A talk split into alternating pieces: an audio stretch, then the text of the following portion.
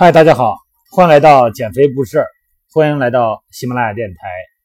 本节目由喜马拉雅 FM 独家播出。今天呢，给大家介绍一个名词，叫最小有效量。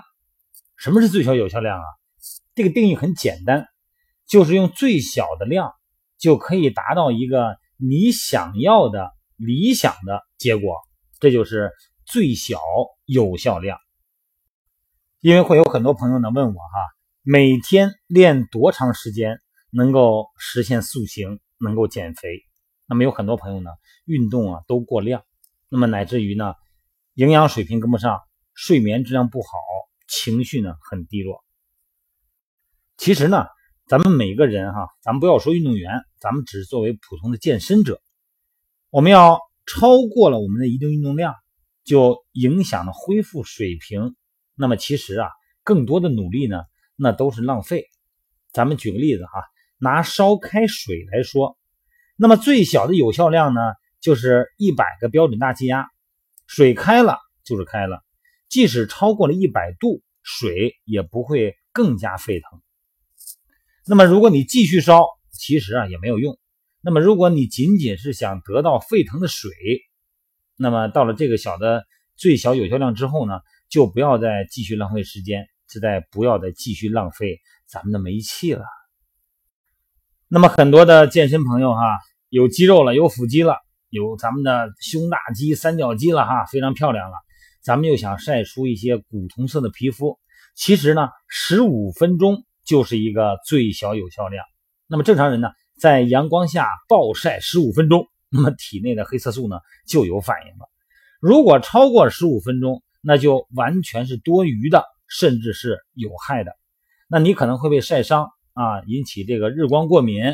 同样呢，都是一周，每次只晒十五分钟的人，晒四次以后呢，就会呈现出健康的小麦色，哎，这种浅铜色的皮肤哈。那么如果你要想特别贪心哈，想造成更好的效果。那可能就造成了晒伤。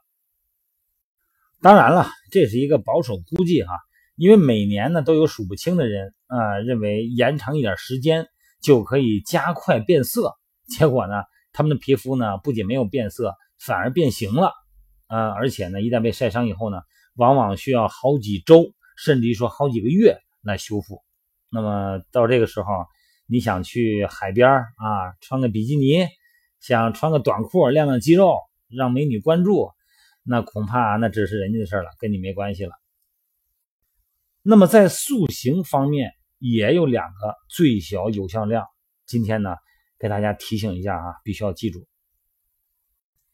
比方说，第一个，要想减掉顽固的脂肪，那么其实你要做的呢，就是找到可以促进减脂的激素，哎，内分泌哈，可不是咱们体外的激素哈。体内的内分泌激素，那你要能找到这个激素呢，就不用没完没了的啊担心卡路里的问题了哈。那么要增加肌肉啊，增加力量，你要做的呢是要促进肌肉和肌肉群的运动机能。咱们想想看哈，这个多米诺骨牌的游戏，在推倒多米诺骨牌的时候，没有人会一个一个的推，因为大家都知道哈，最关键的是第一张牌。哎，只要找对了第一张，那么后边的呢就会顺势而倒。所以说呢，不管多么防大、多么复杂的骨牌阵，包括咱们的肌肉群，包括咱们的脂肪堆，只要它倒下的时候，只要能把第一个问题解决，那么其他顺应的问题呢就是顺势而解。尤其是在减肥阶段哈，不要把这个搞得太复杂，不要在一开始的时候。就想太多其他的深度的问题，那些问题就算你想到了，你找到答案了，你也没办法捋清头绪。咱们再举个例子，如果你要想增加这个肩膀哈三角肌的这个肌肉群的力量，那么每隔三天或者是每隔四天，哎，然后做一个十公斤或者是适合你的力量哈二十公斤的这么一个重量，完成持续三到四组。那这就是增加肌肉力量的一个最小有效量，每组呢八到十二次，那这个运动量呢就足以刺激某些咱们的激素，然后呢完成各项复杂的生物反应。那么多余的动作可能会造成损伤。那这个时候呢，可能大家会问哈，什么会产生这种激素的这种一个过度的这种成分？它有一种什么样的特殊的物质呢？在咱们暂且啊，管它叫一种因子吧。那么具体它是什么东西，你不需要知道啊。就像你每天呢用微波炉做饭一样，你并不需要知道为什么辐射把饭给弄热了，容器呢还不热。你要做的呢，仅仅是把饭盒放进去，然后呢，按照正确的顺序按几个按钮就 OK 了。那么每组八到十二次啊，做三到四组每一个动作啊，三角肌嘛，可能要做三个动作哈。那么这个呢，就相当于那个微波炉的按钮，你照着做就可以了哈。那么如果你要是想减肥啊，或者是塑形，或者是增肌哈，你在健身房里边都舍不得走，去了一趟练了一个小时，一看哎，精气神还有。又玩命练了三个小时，那你的血液肯定是堵得跟高峰期的这个北二环似的，而且呢，就算是把我们的疏通血液的清道夫累得要命，也没办法去排除这么多的乳酸所形成的垃圾。所以说呢，如果你要想在健身房中充分的使用它的空间，那么可以把一些时间放在休息区或者是拉伸区。